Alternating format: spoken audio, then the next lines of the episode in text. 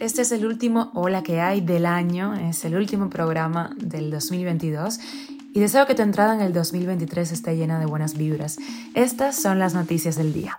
Esto es Cuba a Diario, el podcast de Diario de Cuba con las últimas noticias para los que se van conectando. La Embajada de Estados Unidos en Cuba reinicia las entrevistas para visas de inmigrantes. Estados Unidos estaría contemplando expulsiones rápidas de cubanos en la frontera desde esta semana. El régimen cubano envía 50 médicos a Calabria, en Italia. Cuba despide el año 2022 entre los tres países con mayor inflación del mundo. Alarma mundial ante el riesgo de que la ola de contagios de COVID-19 en China se expanda por el mundo. Esto es Cuba a Diario, el podcast noticioso de Diario de Cuba. La Embajada de Estados Unidos en Cuba reinicia las entrevistas para visas de inmigrantes. Las citas estaban programadas originalmente para el 4 de enero del año 2023, pero la legación estadounidense en La Habana decidió pasar la fecha para este jueves. Recordar que ya se ha eliminado la necesidad que los cubanos que solicitan visa de inmigrantes de categorías de preferencia familiar vayan a Guyana para sus entrevistas. Así lo indicó el gobierno estadounidense hace meses. En paralelo, los servicios de inmigración y ciudadanía de Estados Unidos están incrementando su personal en La Habana para tramitar los casos y llevar a cabo entrevistas. Estados Unidos contempla usar las restricciones de la era de la pandemia para expulsar de regreso a México a inmigrantes cubanos, nicaragüenses y haitianos atrapados en la frontera suroeste y al mismo tiempo permitiría que algunos ingresaran a Estados Unidos por vía aérea por motivos humanitarios. Esto según confirmaron tres funcionarios estadounidenses familiarizados con el asunto a la agencia Reuters. Esta nueva regla se basaría en un programa ya existente para venezolanos lanzada en octubre y que permite que hasta 24.000 personas de este país fuera de Estados Unidos soliciten ingresar a Estados Unidos por vía aérea a través de un parol humanitario, si cuentan, eso sí, con patrocinadores estadounidenses. Esto podría entrar en vigor tan pronto como esta semana. Cuba a diario. Y un grupo de 50 médicos cubanos llegó este miércoles a Calabria, en Italia, como parte de un polémico acuerdo de la región italiana con el régimen de la isla. Tras tres semanas de estudios de idioma italiano, este grupo de médicos irá a trabajar a varios centros de salud de la región.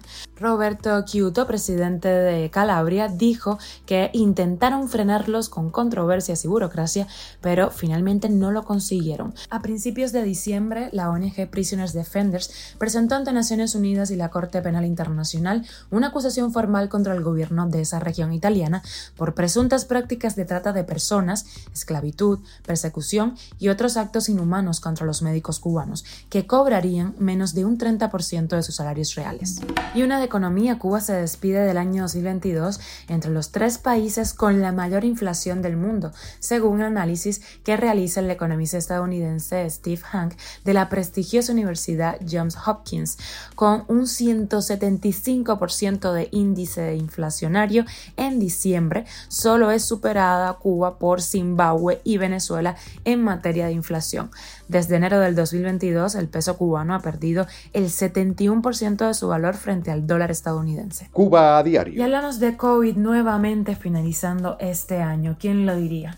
Estados Unidos, Italia y la mayoría de los países vecinos de China someterán a PCR a los viajeros provenientes del gigante asiático, mientras que la Comisión Europea, o sea, la gente de la Unión Europea, estudia una respuesta coordinada conjunta al desafío que supone la apertura de fronteras de ese país, de China, que vive la mayor ola de contagios de COVID-19 registrada desde el inicio de la pandemia.